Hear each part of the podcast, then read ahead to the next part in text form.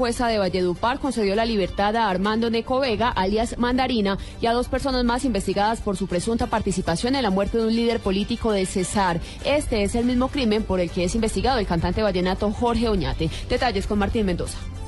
Ante la posible manipulación de testigos y retractaciones de estos, la jueza segunda penal municipal con funciones de control de garantías ambulante Bacrín Yadira Pedrosa revocó la medida de aseguramiento a Armando Geneco Vega, alias Mandarina, al exconcejal Orlando Mendoza y a las funcionarias de la Fiscalía Victoria Mendoza, investigados por su presunta participación en el asesinato del dirigente político Efraín Ovalle ocurrido en febrero de 2012 en La Paz Cesar. Que principalmente los policiales judiciales hayan tenido esa injerencia en la manipulación de los testigos y de ahí de venir a la retractación de la cual ya fuimos claros. Los vacíos de la investigación de la Fiscalía revelados en la audiencia podrían tener incidencia en el proceso que por este mismo crimen se adelanta contra el cantante vallenato Jorge Oñate. Desde Valledupar, Martín Mendoza, Blue Radio.